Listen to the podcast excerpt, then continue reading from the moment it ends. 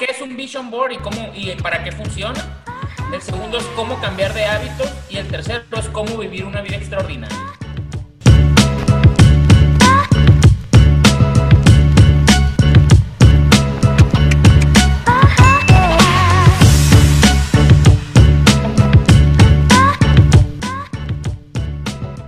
¿Qué onda, Marco? ¿Cómo andamos? Muy bien, muy bien. ¿Cómo estás? Bien, bien, güey. Aquí un día más, un sabadito más. Tenemos tres temas muy buenos el día de hoy. Órale, a ver, échelos. Bueno, primero antes, ¿qué te andas tomando? Ahí veo que te andas sirviendo, parece una michelada. Una michelada y, mira, con una Scottsdale Blonde ahora. Órale, órale, de Phoenix. De Phoenix, está bien rica, ¿eh? ¿Sí?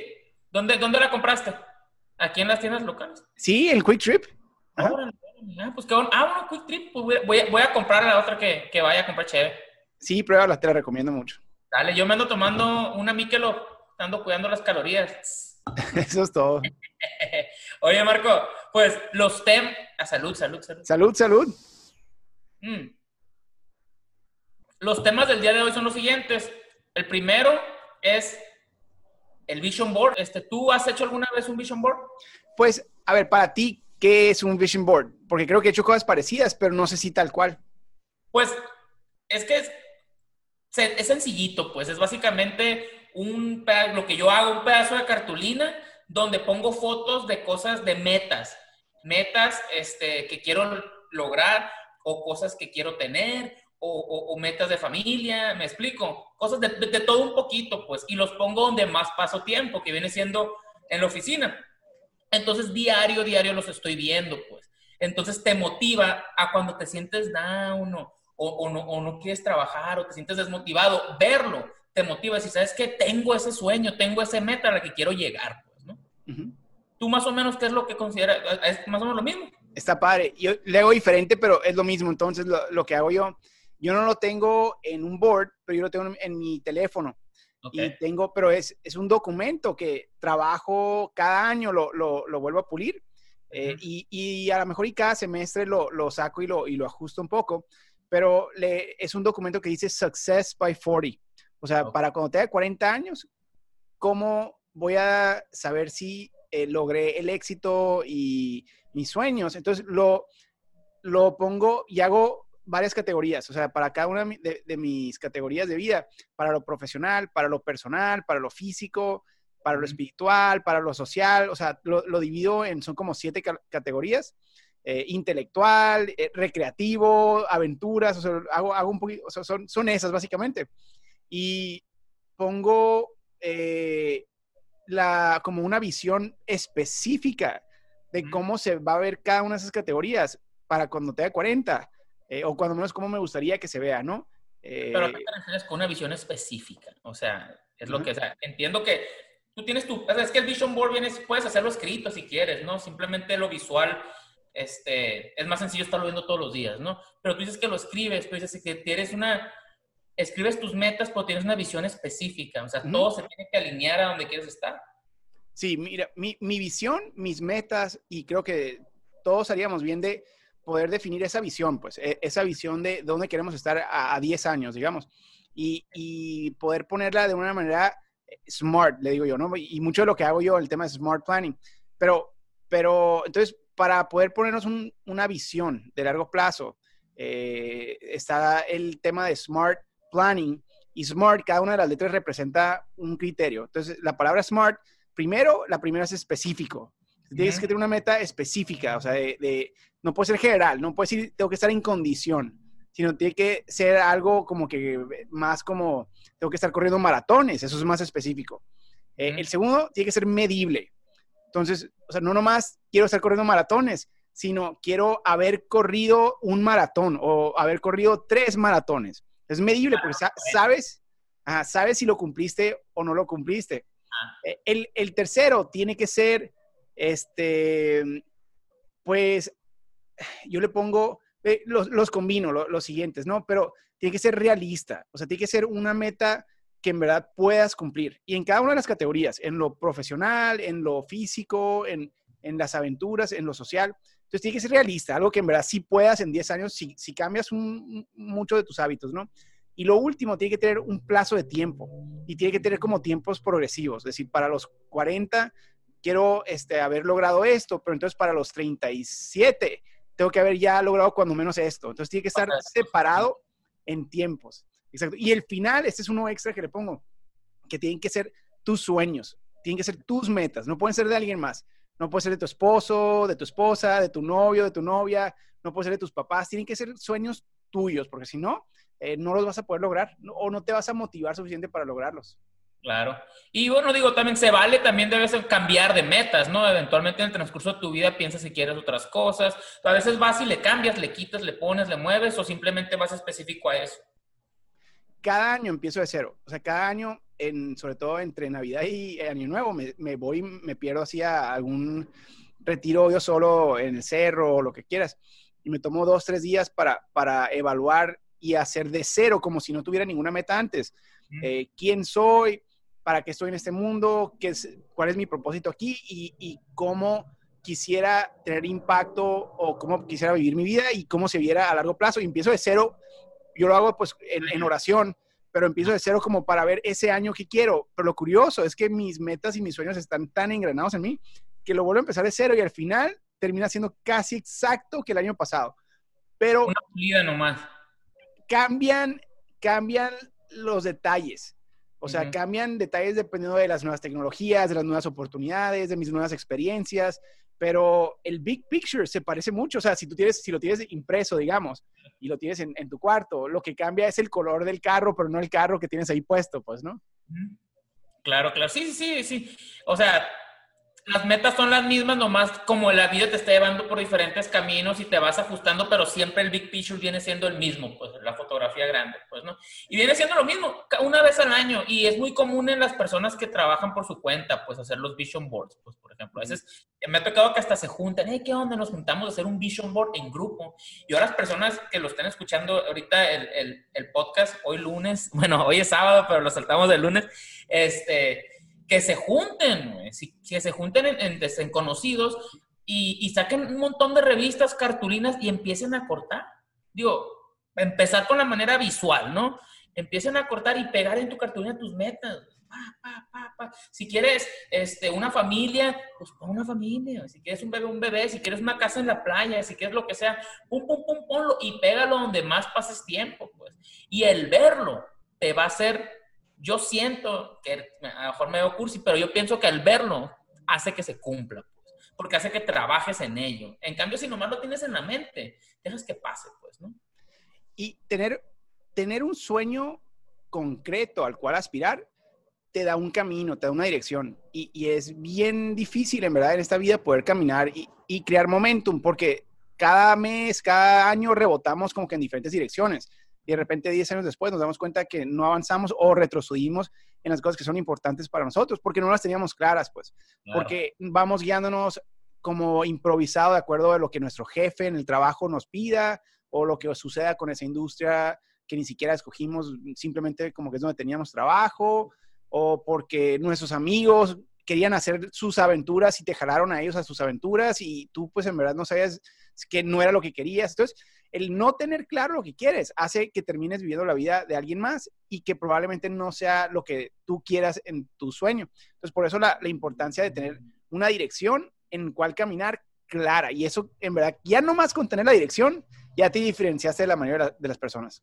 Y tenerla, como dices tú, clara. Porque a ese momento como te llega una oportunidad o te llega alguna oferta de algo o, o algo que te va a hacer cambiar el curso de tu vida, tienes que pensar, esto es donde me, puede llevar a donde quiero estar, beneficia, beneficia, o sea, voy a estar mejor en un año, voy a estar mejor en 10 años, me explico, me ayuda o no, antes de tomar la decisión. Si no lo tienes claro, pues vas a decir, vámonos, pues, el que pague mejor o donde esté más a gusto ahorita. ¿Sí o no? Sí, sí, sí, de acuerdo. Ahora, mira, de manera práctica, yo diría que todos los que vayan a empezar por primera vez, que lo dividan en cuatro categorías. Que lo dividan en, en la primera categoría es de desarrollo personal. O sea, todo lo que quieres mejorar de ti mismo, ¿no? En mente, cuerpo, alma, eh, lo que quieras, todas las habilidades que quieras adquirir, etc. Entonces, número uno, desarrollo personal.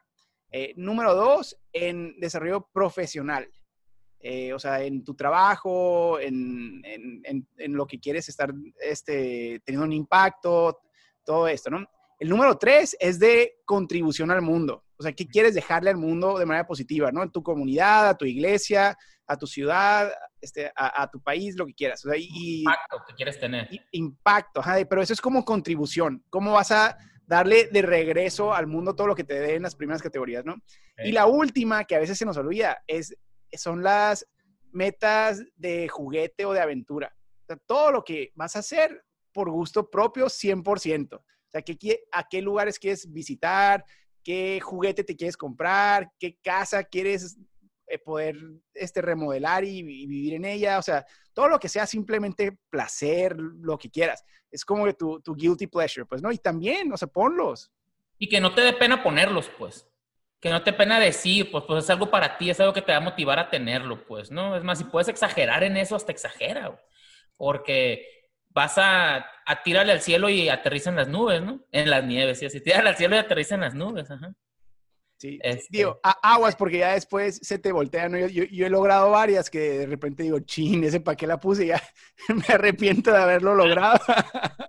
Oh, ya me acuerdo cuando decía, no, yo voy a ser millonario para los 30.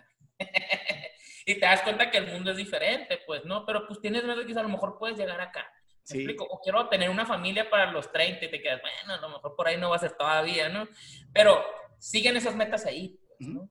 Este, y si no es a los 30, pues no dejar de, de, de talacharle, pues talonearle, porque, porque al momento que te rindes, al momento que le aflojas, al momento que te conformas, este, pues es cuando en realidad dejas de, de, de luchar para salir adelante.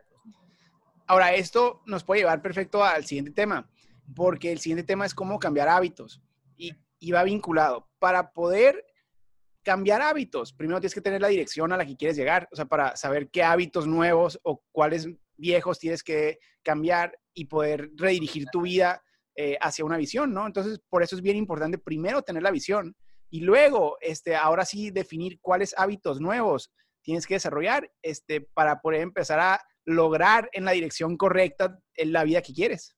Exacto. Dicen, dicen que para crear un hábito, bueno o malo, ¿no? Lo tienes que hacer por más de por 30 días seguidos o más.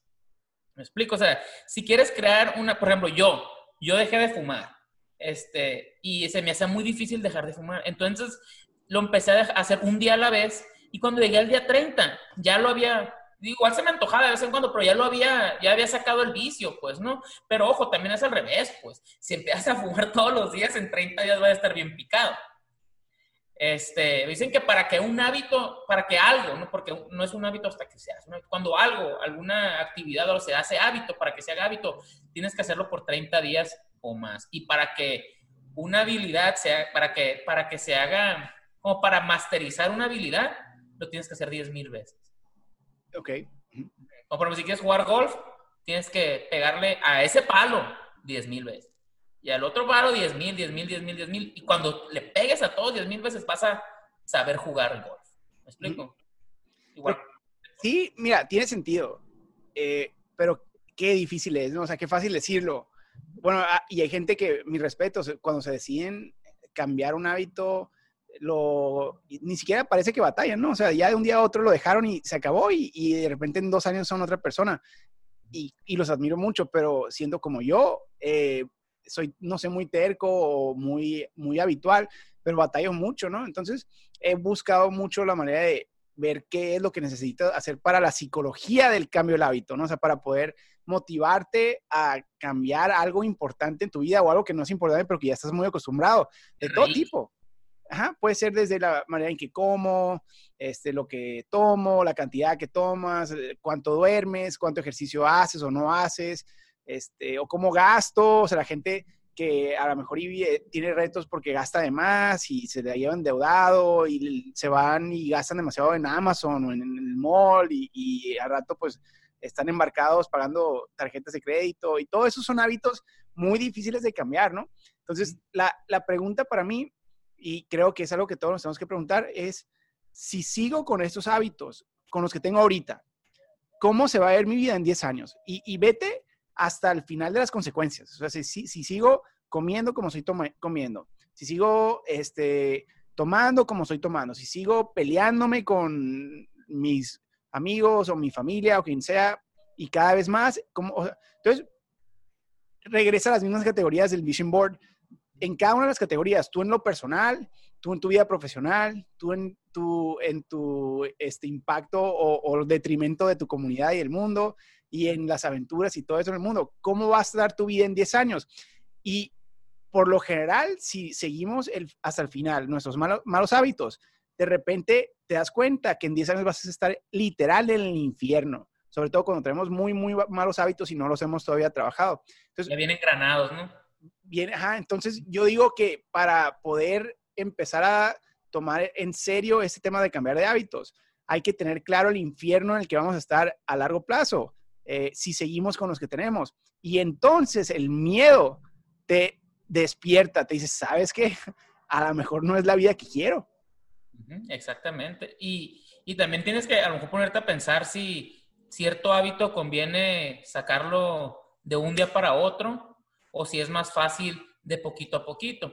O sea, hay personas que, de, como dices tú, de un día para otro dejan las cosas y ya, borrón y cuenta nueva, y le sufren, pero no te das cuenta, ¿no? Porque es la manera, y es la manera más fácil, es arrancar el curita y vámonos.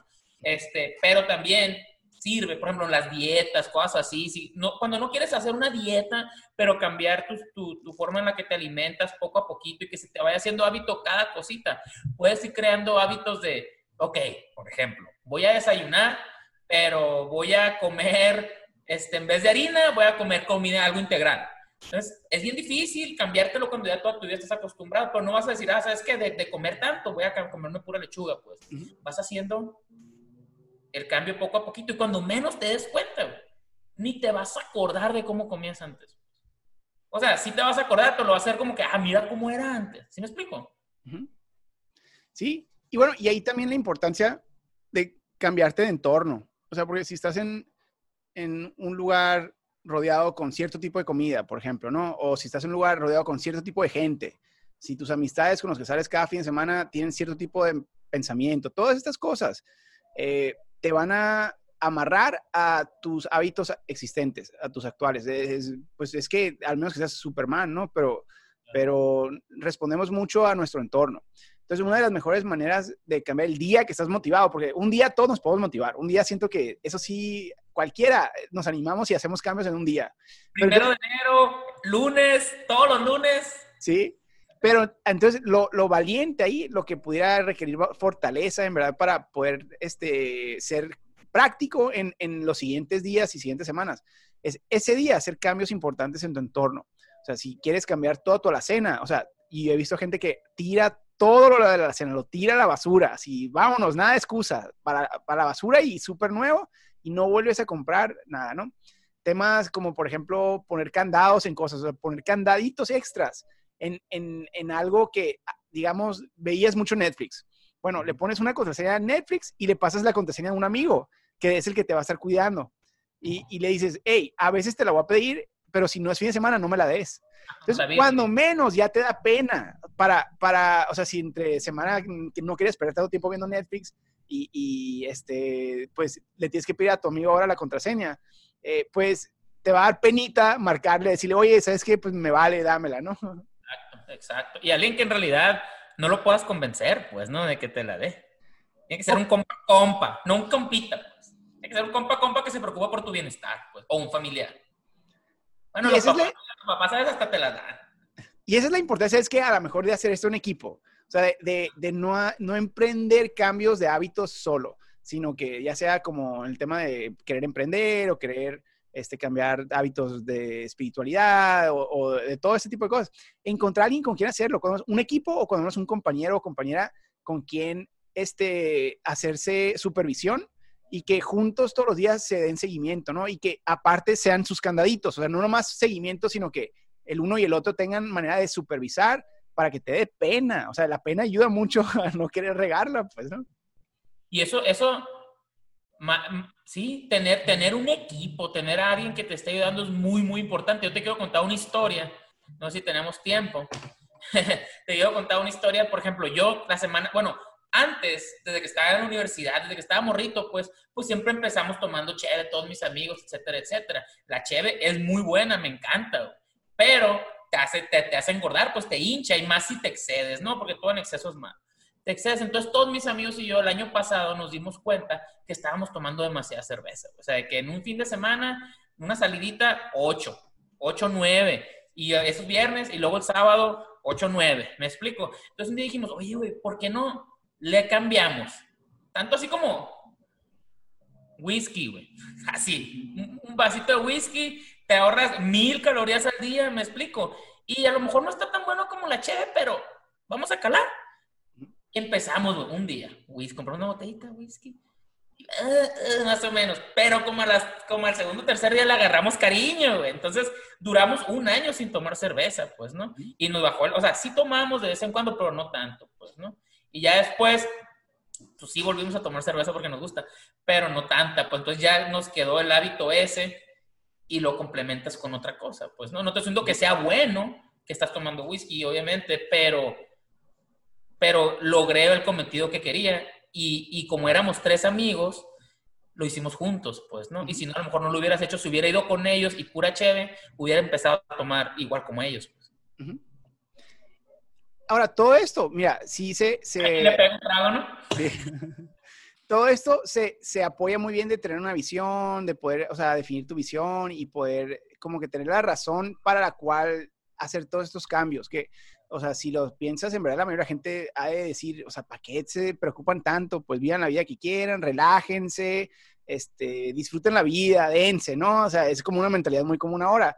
Eh, y, y, es común, pues, cuando las no tienen una visión muy clara a donde quieren llegar, ¿no? Y, como que es gente que se deja llevar más por, por como que lo que la vida les dé y disfrútalo, ¿no? Y es, se respeta, es, es una mentalidad, este, pero creo que aquí ya vinculado al tema número cuatro, digo, al número tres, que, que esto de lo que estamos hablando es muy importante para los que queremos vivir una vida extraordinaria. O sea, no queremos terminar nuestro proceso en esta vida y haber dejado nada o, o, o a la suerte, como que si dejamos algo o no dejamos algo. Creo que muchos queremos dejar huella, pues muchos queremos ser, trascender de una manera positiva, o sea, que contribuya a la, comunidad o al mundo, o que cuando menos sintamos que, que hicimos todo lo que podíamos hacer en cuestiones de disfrute y también de impacto, ¿no? Y entonces creo que mucho de esto de querer cambiar hábitos y tener una visión ambiciosa para el futuro es algo indispensable para los que queremos vivir una vida extraordinaria. ¿A qué se, en qué se, a, qué te, ¿A qué se refiere uno cuando hablas de una vida extraordinaria? Pues, ¿no? Porque ¿qué, ¿qué, es lo primero que te puedes imaginar cuando dices una vida extraordinaria? No significa una vida llena de, de, lujos, pues no significa una vida como te la imaginas en las películas o como la gente en Instagram te hace creer. Es una vida donde vas a, como dices tú, donde vas a dejar un cambio, donde, donde vas a ser feliz con lo que tienes, siempre impulsándote para adelante y la mayor satisfacción va a ser ayudar a los demás, pues, ¿no? O, corrígeme si estoy mal. Sí, para muchos sí. Pero mira, y esto, esto es un reto grande que yo veo para Latinoamérica en general. Siento que en otras partes del mundo se da más diversidad. Y en Latinoamérica, eh, aunque tenemos mucha diversidad de todo tipo, las pláticas y las metas terminan siendo muy homogéneas de mucha gente. A lo mejor y es porque a muchos les, da pena eh, decir que piensan diferentes o que son diferentes o que quieren algo diferente. Entonces, me, me, me pone poco triste no ver que la gente en verdad eh, se salga del caminito esperado y en el que todos vamos así como que medios borreguitos, ¿no?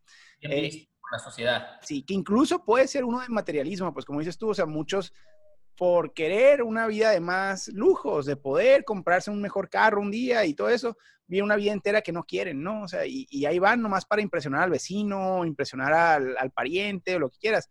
Y, a la hora de la hora todos terminan siendo lo mismo, pues, o, caemos en cosas muy parecidas a los demás.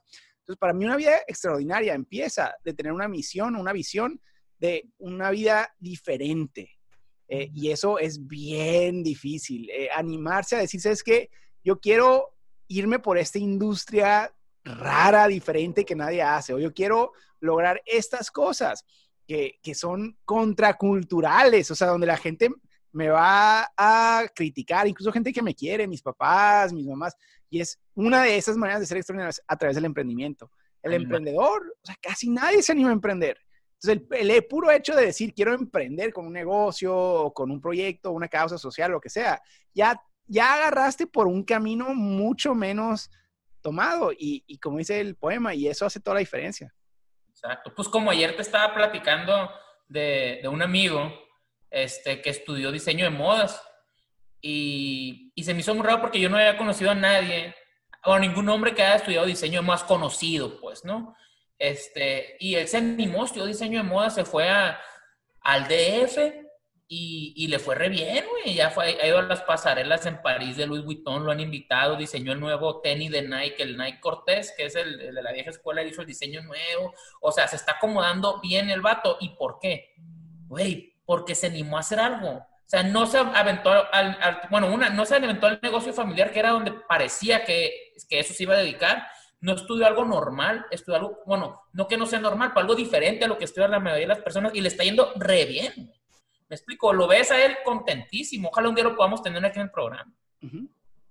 Sí, ejemplos como él hay, hay, muchos muy buenos. Yo creo que en cada personalidad en cada talento hay, hay algo. O sea, yo creo, y en verdad lo, lo conecto de nuevo con, con, el tema de fe.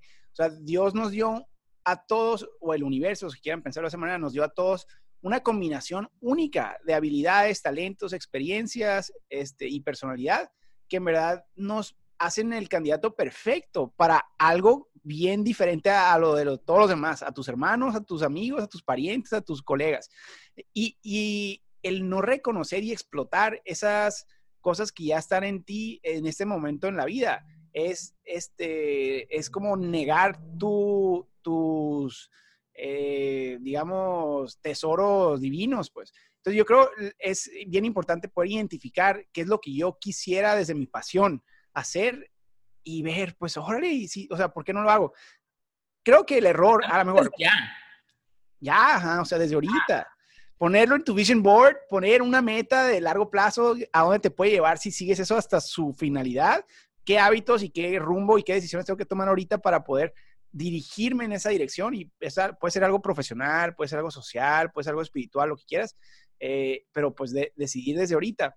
Eh, pero pues eso sí implica otra vez mucha fortaleza, o sea, poder animarse a ser diferente, es el pánico más grande de, de mucha gente, ¿no? ¿Qué dirán?